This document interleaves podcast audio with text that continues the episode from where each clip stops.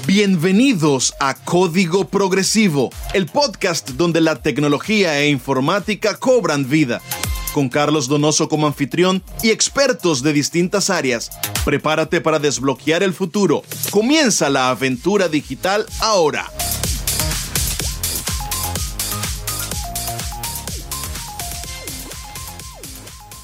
Bienvenidos a un nuevo episodio de Código Progresivo, el programa donde exploramos el mundo de la tecnología y la innovación. Hoy tenemos el honor de contar con María Teresa Zavala, una persona que lleva mucho tiempo en el tema tecnológico, en el tema de emprendimientos, en el tema de marketing digital. Bienvenida, María Teresa.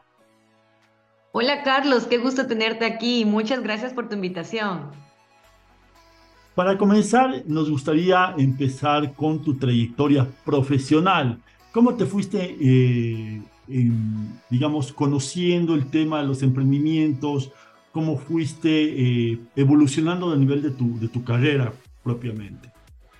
Bueno, este Carlos, te cuento, yo eh, soy ingeniera en finanzas de auditoría. En realidad yo estudié eso porque era súper introvertida iniciando mi juventud, pero eh, posteriormente cuando nos conocimos en una institución financiera, pues ahí nos obligaron prácticamente a, gestionar el tema comercial, ¿no? Entonces ahí, em, bueno, fui creciendo en el tema profesional en esta institución y eh, posterior a eso, por mi maternidad, pues ya me fui involucrando un poco en temas de marketing digital, algunas otras especializaciones.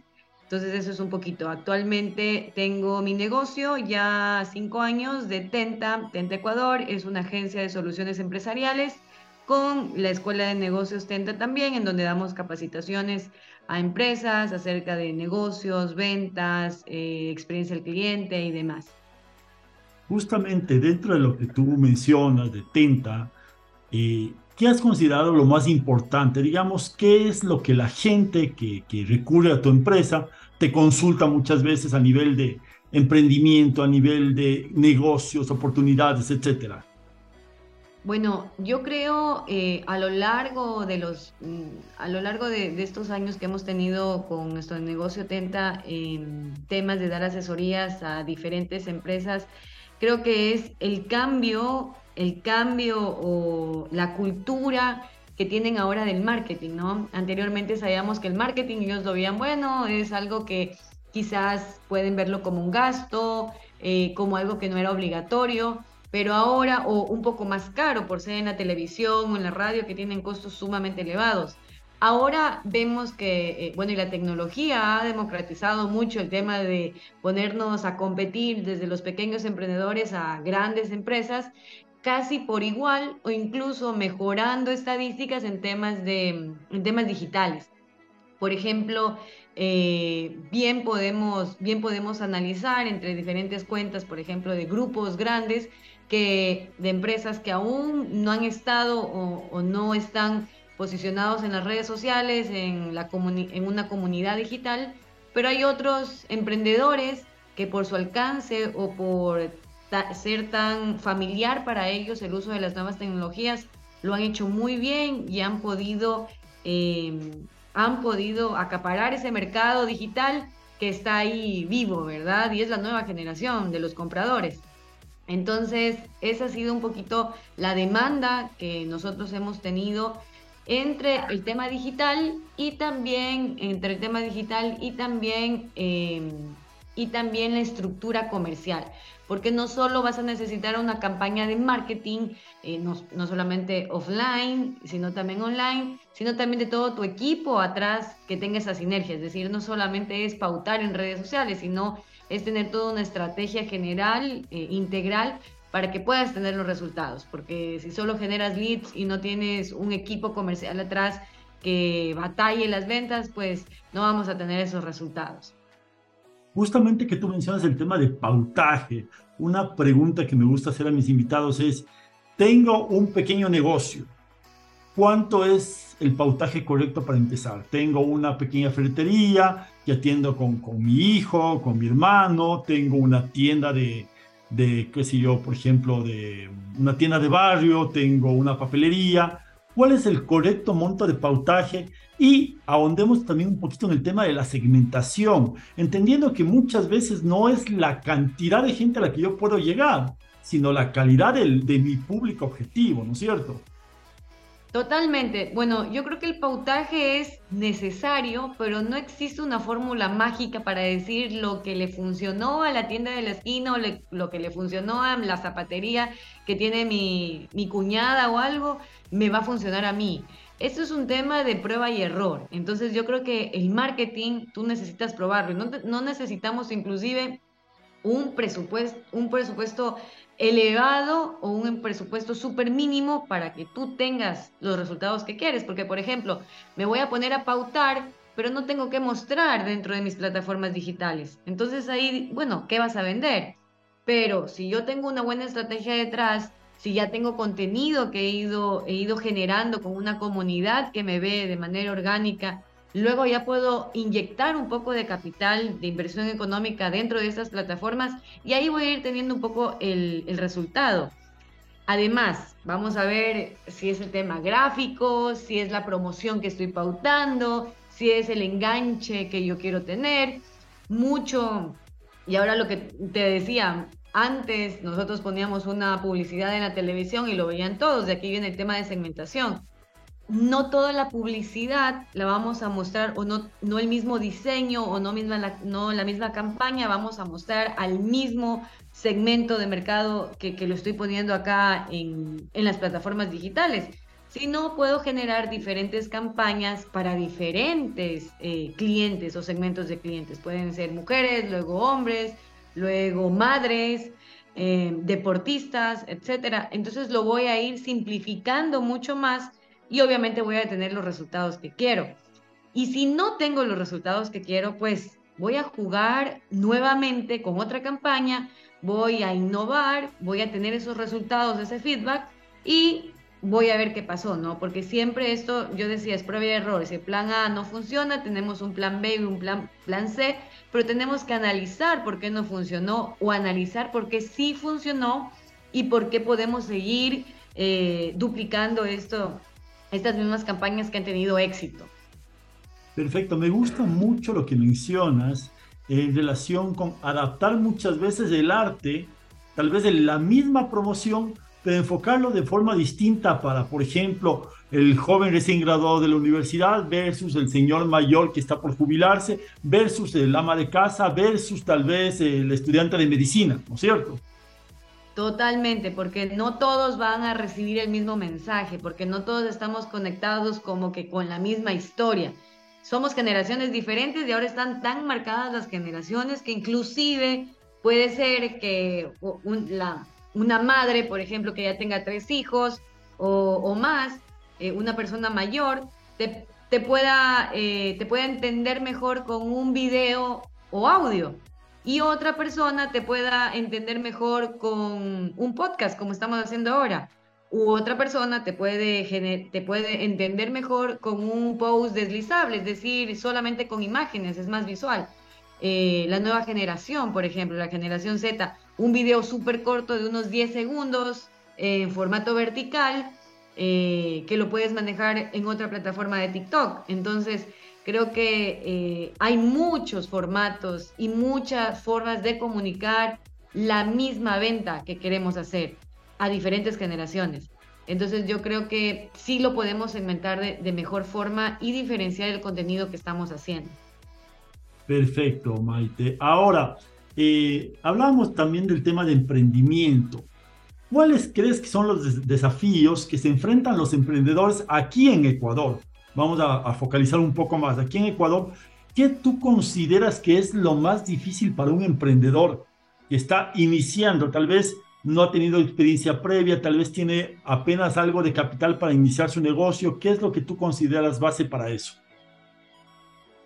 Te cuento que em, es muy difícil emprender, es muy difícil emprender. Eh, creo que todos a veces romantizamos el emprendimiento de que es lo mejor, de que manejamos nuestro propio tiempo, de que, no sé, vamos a tener mayor espacio para, el para, crecer, para crecer solos, no estamos trabajando para otra persona, pero vamos a trabajar para nosotros mismos.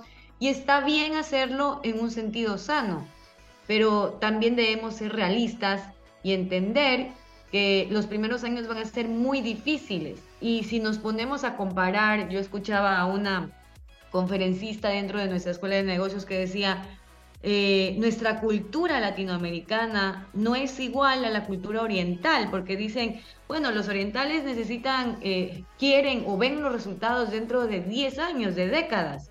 Nosotros al año decimos, si es que no nos funcionó, ah, este negocio no vale, no sirve, lo echo a la basura, me voy a montar otro. Entonces ahí viene un poco también la perseverancia, la estrategia que nosotros debemos tener. Muchísimo tiene que ver también el tema de la liquidez o de conocer el tema financiero. Muchos lo tenemos como un tabú, el dinero es malo, el dinero es esto, o mucho dinero, ¿qué voy a hacer con todo ese dinero? Etcétera, ¿no? Tenemos que sacar de esos paradigmas o mentalidades acerca de, de, la, inteligencia financiera o culturizarnos más eh, y saber que es normal o básico eh, tener más conocimientos del dinero cómo manejarlo, cómo tener eh, un flujo de efectivo sano dentro de nuestro negocio. Y em, ahora, también ahora último le, leí, me gusta mucho leer todas las revistas del negocio, este, que las alianzas estratégicas son fundamentales, ¿no? Entonces, tenemos que unirnos con otras empresas, no, no solamente asociarnos o ser eh, socios en temas monetarios, sino simplemente tener alianzas o coyunturas con otros emprendedores, ¿no? Para contarnos, mira qué te está pasando a ti, eh, a, mí me, a mí me pasó este problema, lo solucioné de esta forma, o bueno, tú cómo manejaste esta, esta situación actual del mercado, sabes que ahora estas son las nuevas estrategias, etcétera. Hace poco tenemos un amigo en común que es Rodrigo Andrade y también tiene su podcast que es La Charla Estratégica y, y una vez le pregunté a él o él, nos recomendó que debemos tener un directorio, un directorio familiar. Ah, lo dijo en una de las conferencias de la Escuela de Negocios Tenta que lo invitó, que lo invité. Y dijo, tú con tus amigos, con tus, con tus allegados, estratégicamente, tienes que hacer un directorio pequeño, ¿no? Y en ese directorio pequeño mostrar tus números, eh, tu FODA, tus debilidades, tus, eh, tus temas de fortalezas y cómo te dan el feedback a tu empresa. Entonces es también ir conociendo y abriéndonos un poco a nuevos métodos quizás básicos o, estrategias que han utilizado otras personas para poder emprender. Entendiendo que mm, aquí es muy difícil, pero de hecho en Ecuador tenemos uno de los números más altos de emprendimiento. Más altos de emprendedores, pero también la tasa más alta de deserción. Entonces, eh, aquí viene de hacerlo, de perseverar y de no, también, de no ver el fracaso como algo malo, sino abrazarlo como una experiencia. Y te cuento yo eh, con mi experiencia en la pandemia en marzo de 2020 que me tocó cerrar. Nosotros iniciamos con un socio Emprende Lab Coworking, que era un coworking aquí en la ciudad de Santo Domingo donde yo vivo.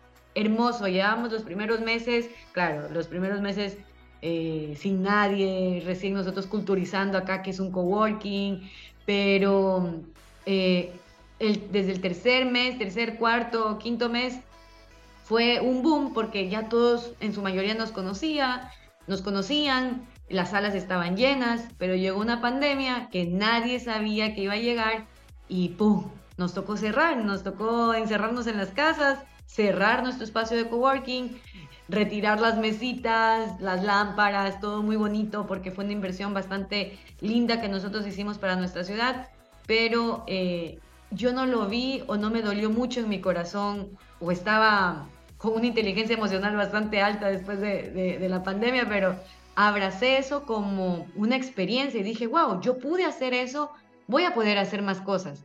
Entonces como que me dio ese impulso y sí, no vi un fracaso como tal, sino vi una experiencia. Qué bien, muchas gracias por compartirnos esa experiencia, Maite. Ahora, tú mencionabas el tema de eh, colaborar y, y, digamos, hacer el tema de las alianzas estratégicas que pueden llegar a funcionar. ¿Y qué pasa? Sucede que muchas veces el ecuatoriano eh, somos de alguna forma mal llevados, porque claro, creemos que a él está yendo bien y a mí me está yendo mal, entonces yo voy a sabotearle a él. muchas veces de forma inconsciente, y eso nos pasa, lamentablemente, no sé si eso está arraigado un poco a la cultura, un poco a nuestra forma de ser, pero claro, de alguna forma hay que romper eh, ese, ese, tabú que tenemos y entender que, claro, que si a él le va bien, él me puede aconsejar, y si a mí me está yendo bien, yo también le puedo aconsejar sin el temor de me van a plagiar el negocio, me van a robar la idea, etc. Eh, no sé si tú has tenido alguna experiencia cercana por ese lado.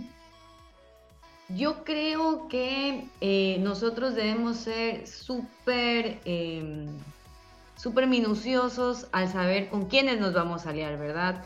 Eh, también está no vamos a contar nuestros sueños o, nuestros proyectos o nuestros planes a cualquiera.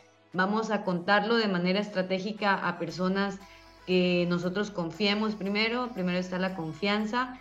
Y segundo, ver de forma, eh, de forma alineada cuál te puede sumar a tu negocio, ¿verdad?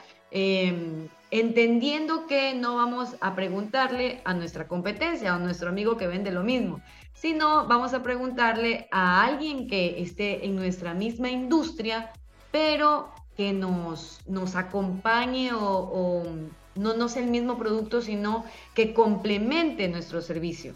Por ejemplo, em, tuvimos, eh, y, uno de estas alianzas estratégicas está mucho en hacer campañas de eh, marketing indirecto. Por ejemplo, trabajar mucho con los ODS está, es, es algo moderno que de hecho las nuevas generaciones ven bastante o aprecian bastante en una marca. Por ejemplo, una marca que esté cuidando el medio ambiente, una marca que esté trabajando por la igualdad de género, una marca que esté trabajando por la educación de calidad.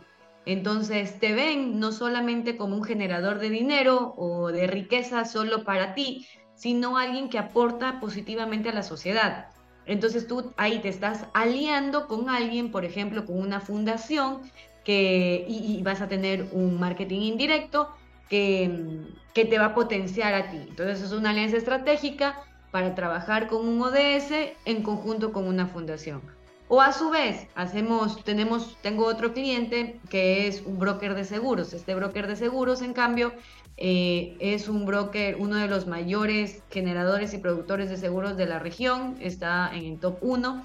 Y él dijo, bueno, ¿quiénes son mis clientes? Mis clientes son diversos. Son las madres, son los esposos, son los jóvenes que quieren tener asegurado su vehículo, eh, etcétera, ¿no? Son empresarios que quieren tener asegurados sus negocios, inventarios, demás. Y él hizo en cambio una alianza con una red de restaurantes top de la ciudad. ¿Cómo? quizás con eh, eh, brindándoles a ellos materiales pop, ayudando a que todos crezcan en conjuntos y decir, bueno, somos emprendedores de Santo Domingo, queremos que conozcas nuestros productos. Entonces, potenciarlos a ambos y, esto ha causado un boom, eh, les está yendo muy bien pero en este caso, mira que no se unió con un, alguien de, su competencia, ¿no? Ni incluso de su misma industria, sino salió de su, de su industria y dijo, bueno, puedo hacerlo con otras empresas. O ponemos un ejemplo, yo vendo comida saludable, me voy a hacer una alianza estratégica con un gimnasio, con un spa, porque tengo la salud en el denominador común que los une a ellos. Entonces un poquito ahí es ir generando ir, generando nuevas estrategias y negocios con, con otras empresas. Y sí, sacar el chip de que si a otra persona le va bien, yo le aplaudo. Yo le digo, qué bien te fue, porque esa misma energía nosotros la estamos compartiendo con nosotros. Sí, quizás te duele, quizás el ego, tú dices, ah, yo también quisiera tener el mismo éxito que ellos, pero tú dices, o ahora estoy involucrada también o aprendiendo bastante el tema de inteligencia emocional, pero es lo que tú también visualizas para ti, es el éxito que tú también quieres tener en tu empresa. Entonces yo creo que si nos aplaudimos todos, vamos a crecer en, conjunto, ¿no? Yo creo que esa es la invitación para todos los que nos están escuchando. Crecer colaborativamente, de forma estratégica, eh, e, ir viendo, eh, e ir viendo cómo vamos, cómo vamos tomando nuestras decisiones. Perfecto, Maite. Ahora vamos cambiando un poco la dinámica de lo que estábamos conversando de emprendimientos, de negocios, etcétera. Vamos un poco al área tecnológica. Eh, no sé si tú has tenido experiencias o has conocido eh, en primer plano lo que son las herramientas de inteligencia artificial. Hoy por hoy que está súper en boga ChatGPT, está DALI, está el nuevo, eh, la opción Copilot de Microsoft que viene a transformar todo lo que era la, la suite tradicional. cuéntame un poco cuál es tu apreciación y cómo visualizas el futuro con estas nuevas tecnologías y tendencias. Te cuento que justo estuvimos en nuestra reunión de planificación con nuestro equipo y, y, también dentro de otra empresa que asesoramos, somos parte de la CITEC, de la Cámara de Innovación y Tecnología, y ahí también nos preguntaban si ya habíamos utilizado ChatGPT. Y muchos no lo habían hecho, muchos sí, es algo que está en el boom, eh, la mayoría o un denominador eh, lo tomaban mucho para generación de contenidos y dentro de mi empresa pues es algo positivo porque nos ayuda muchísimo en la generación de contenidos curados, por ejemplo. Y es muy diferente a buscar en Google que buscar en ChatGPT, o sea, ya te da súper específico todo lo que tú quieres pero también se escucha el, contra, ¿no? Hasta qué punto nosotros podamos utilizar estas herramientas de inteligencia artificial, van a poder sustituir o, eliminar ciertos puntos de trabajo. Pero yo creo que como hace 10 años atrás, eh, aún no, 10 o 15 años atrás, el Internet era nuevo para nosotros y lo mismo decíamos, yo creo que estos temas de la, de la tecnología siempre, si lo usamos de manera positiva, vamos a tener nosotros eh, las fortalezas dentro de los negocios para poder aportar o, desarrollar nuestro crecimiento gracias a estas nuevas herramientas, ¿no? Pero si no, pues obviamente van a tener, porque el tema de, de, de tener a la mano una aplicación que pueda, que pueda suplantar nuestra identidad, o pueda generar fotos falsas eh, en lugares que nosotros no estamos, pero que se vean tan reales y que luego no podamos diferenciar la realidad con, con una foto de inteligencia artificial. Entonces, eso también eh, nos genera un poco de, de, duda de qué forma lo vayamos a utilizar, ¿no? Porque si lo utilizamos de una manera positiva, pues nos va a ayudar muchísimo. Pero si no, hay otras mañas que también nos van a poder ayudar para hacerlo negativamente. Entonces yo creo que todo, eh, todo tiene que ver con nuestra sociedad, cómo lo podamos manejar las nuevas herramientas tecnológicas. Sí, justamente sobre eso estaba viendo varios casos que utilizan a ChatGPT como un asistente, un, secretario, que básicamente le pongo, por ejemplo, eh, ¿qué idea de negocio puede irme bien en Ecuador? Entonces me sugiere varias ideas. ¿Qué idea de negocio me puede ir bien con un presupuesto limitado? Entonces, por ejemplo, leía que te decía, créate una página web que eso es relativamente económico, empieza a vender o a ofrecer servicios de consultoría o según tu especialidad, por ejemplo, y a partir de eso empieza a llevar la cuenta, eh, ChatGPT te hace los presupuestos, te calcula los márgenes, los productos, los servicios, con un potencial enorme. Y más allá de eso, al ser un tema tecnológico, puede irse adaptando y evolucionando conforme tu proyecto o negocio. Entonces, eso es algo que me pareció súper, súper interesante de esta herramienta. Ahora, claro, como tú también mencionas, el tema de, eh, puede ser una puerta para las fake news que hemos visto. Hace un par de días se viralizó una fotografía del Papa con una, una chaqueta de moda o otra foto que justamente hoy día veía en Twitter dando la mano a unos, a unos sacerdotes de ocultismo y todo eso. Entonces, claro, hay que tener mucho cuidado y, y, saber canalizar adecuadamente. Y yo me imagino que así como se están creando todas estas herramientas para eh, de alguna forma hacer este tema de las fake news, también se crearán otras tantas para poder ubicar estas noticias, ¿no es cierto? Totalmente. Eh, yo creo que ya es lo que esperamos o la actualidad o el tema de tecnología ya lo viene, lo viene sacando.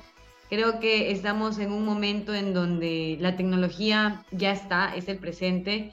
Eh, quedó, eh, llegó para quedarse desde el 2020 las nuevas tecnologías, o sea, ya nosotros es natural poder utilizarlas, pero en todo caso sí, ¿no? Hacer el llamado para que nosotros eh, podamos seguir culturizando y seguir comunicando las buenas formas o las buenas prácticas de cómo utilizarlo para que eh, nuestra sociedad pueda explotarlos. Porque si decimos, bueno, tenemos el chat GPT que puede hacer esto, esto, esto, que salen las, las noticias como tú lo ves, pues eh, la sociedad lo puede utilizar de una mala forma. Pero si existen estos medios como el tuyo, el podcast, que nos enseña a cómo utilizarlas de mejor manera, pues yo creo que sí vamos a tener un buen potencial eh, utilizar.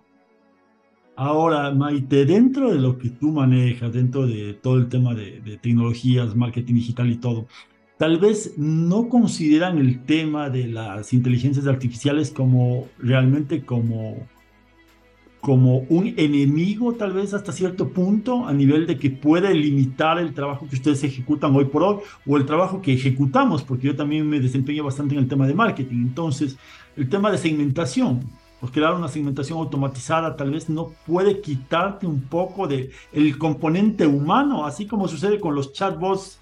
Eh, llamas a un teléfono de banco, te contesta una maquinita o estás chateando con alguien y resulta que es un, un bot. ¿Cómo le ves eso de cara a perder el toque de humanidad por ese lado? Bueno, yo creo que nos va a ayudar muchísimo.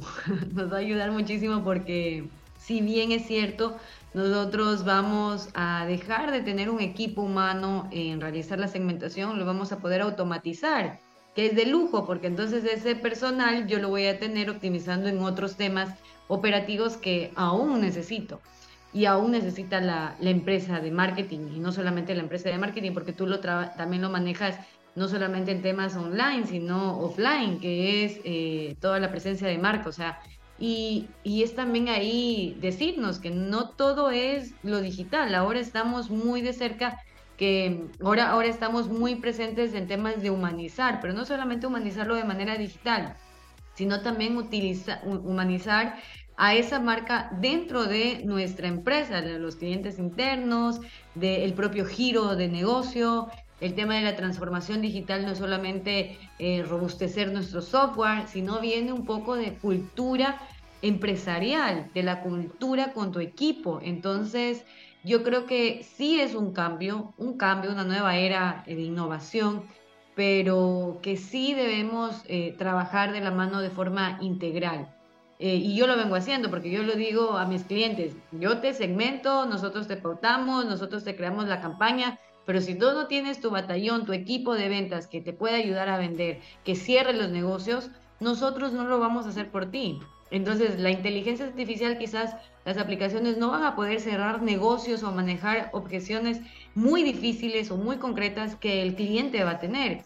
Y además el cliente vamos a seguir siendo nosotros, que quizás sí vamos a querer tener alguien que nos resuelva ese problema, no una máquina que nos está contestando o un chat automático, porque tú sabes y sientes cuando es automático y tiene una respuesta para ti. Igualmente el chat GPT, tú tienes la respuesta pero eh, te tienes la respuesta de los negocios, de los diferentes, pero vas a tener siempre un consejo por un experto, un consejo con experiencia que le vas a querer preguntar, que le vas a querer pagar una asesoría para tener más de cerca un acompañamiento humano, porque a la larga sí, eh, las pantallas o las nuevas tecnologías nos están ayudando muchísimo pero también el ser humano como tal eh, eh, está también potenciando mucho su inteligencia emocional y esa inteligencia emocional es la interacción fuera de lo digital. Entonces yo creo que va de la mano siempre el crecimiento conjunto. Excelente, Maite. Ahora, eh, ¿qué consejo darías a las personas que nos están escuchando? Muchos de ellos estudiantes universitarios que están con la duda de emprender, no emprender, eh, qué, qué negocio ponerse.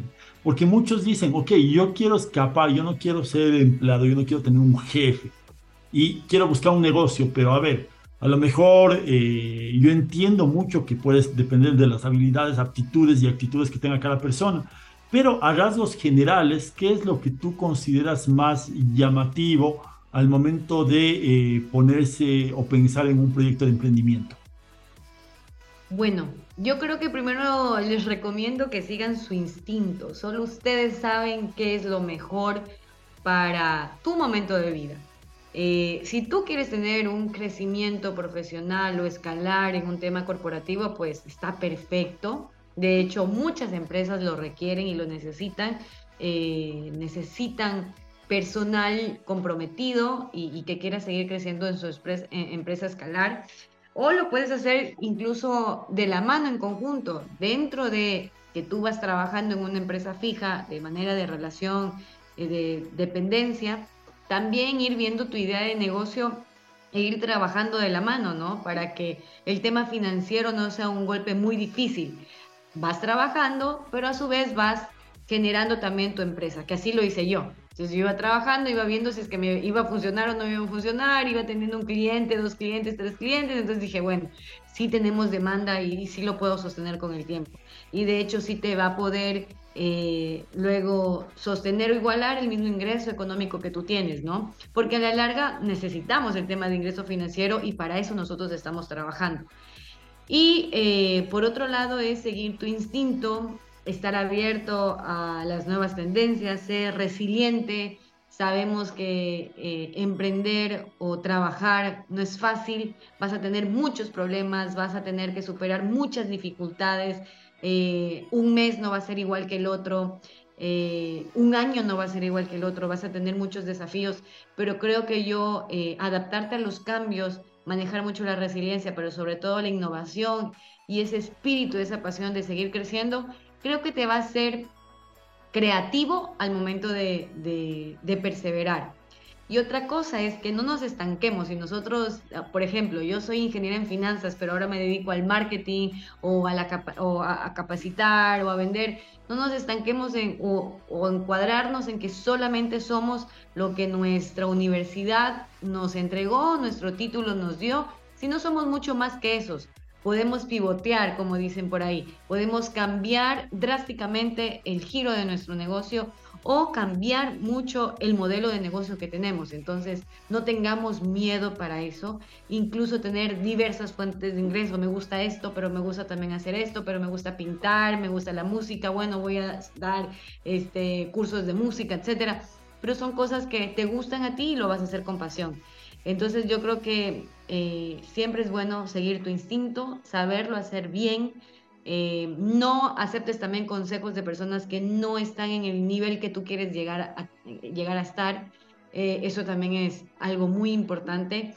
Y no nos dejemos influenciar mucho por la, la voz externa, esas voces externas que a veces nos dicen, no vas a poder, es difícil, pero si Pepito lo hizo y no le fue bien, etcétera. Nosotros tomamos nuestras propias decisiones y creo que nuestro instinto nos dice si lo estamos haciendo bien o no lo estamos haciendo bien. Creo que nosotros somos nuestros propios críticos, pero también poder defender ese yo interno de motivación, pero no esa motivación tóxica o ese positivismo tóxico, sino un positivismo realista en donde sí podamos ver eh, cosas a favor dentro de, lo negativo, del fracaso, abrazar esas experiencias y continuar. Me encantó eh, las palabras que mencionaste, Maite, el tema de apasionarse y no limitarse quizás a lo que nos dice el cartón que nos dieron en la universidad, que si bien es un conocimiento que nos puede ayudar eventualmente, pero no limitarse. Si yo quiero hacer otras cosas, ¿por qué no hacerlo? Si tengo la pasión para hacerlo, si tengo el deseo, las cosas tienen que salir bien. Totalmente, totalmente, Carlos. Ese es, ese es el mensaje que, que ahora les quiero dar. Que sigan soñando, abrazando lo pequeño. Yo creo que también es importante saber aplaudir y saber reconocer los esfuerzos pequeños que hacemos día a día, que muchas veces decimos, no, pero yo quiero llegar a ese sueño grande. Pero sí, abraza lo pequeño, abraza el día a día, abraza lo cotidiano, porque muchas veces nos encerramos y decimos, ah, pero solo es eso, ¿no? Es algo tan importante que nos va a ayudar a tener ese resultado grande que nosotros estamos soñando. Ahora, Maite, eh, te pregunto, eh, tenemos muchas, muchas personas que probablemente quieran contactarte, quieran saber más de, de tu empresa, de tu negocio, de tus servicios. Eh, ¿Dónde te pueden ubicar? Sé que estás en Santo Domingo, entiendo también que podrías hacer algo en línea. Eh, eh, ¿Cómo te ubican a ti en redes sociales, teléfono, página web, correo? Sí, me pueden buscar en mi página web maitezabala.com y también en todas mis redes sociales. Estoy como Maite en todo. Perfecto. Perfecto, María Teresa. Ha sido realmente un placer enorme, no solamente eh, volverte a ver después de tantos años, tantas cosas que, que vivimos en, en, este banco, que, en el que trabajamos tanto, sino que también eh, escucharte, verte, ver cómo ha sido tu evolución personal, profesional, ahora con, con tus pequeños, ahora en las labores de, de, madre, de emprendedora. Estoy haciendo caras, estoy haciendo caras porque hace un rato me dijiste ocho y media, pero mi hijo aún no se dormía, entonces sí es un ajetreo, ¿no? Y creo que las madres nos, nos vamos a entender. Y, yo no me quiero despedir antes sin decirles que conocí a Carlos Donoso en el banco donde trabajamos porque éramos unos de los top five a nivel nacional de los mejores vendedores. Entonces, por eso estamos aquí, por eso nos conocemos. Qué, qué, lindo, Carlos, volver a verte, de verdad. Totalmente, totalmente. Estamos seguros que, que todos los consejos que nos has dado, que toda la, la charla será de fuente de inspiración para los que nos escuchan y estamos seguros de que esta no será la última vez que nos veamos, Maite. Por supuesto, me dices y nosotros, yo encantada estoy aquí, ya sabes, estas son las horas perfectas para poder conectarnos cuando todos están durmiendo. perfecto, perfecto, Maite, muchísimas gracias. ¿Alguna palabra de despedida? Bueno, nada más, solamente eh, me despido con una última frase que es, innovar es la única ventaja competitiva realmente sostenible en el tiempo. Excelente, excelente Maite, muchas gracias, gracias a todos los que nos escucharon. Un abrazo grande y nos vemos en el siguiente episodio de Código Progresivo. Una excelente noche.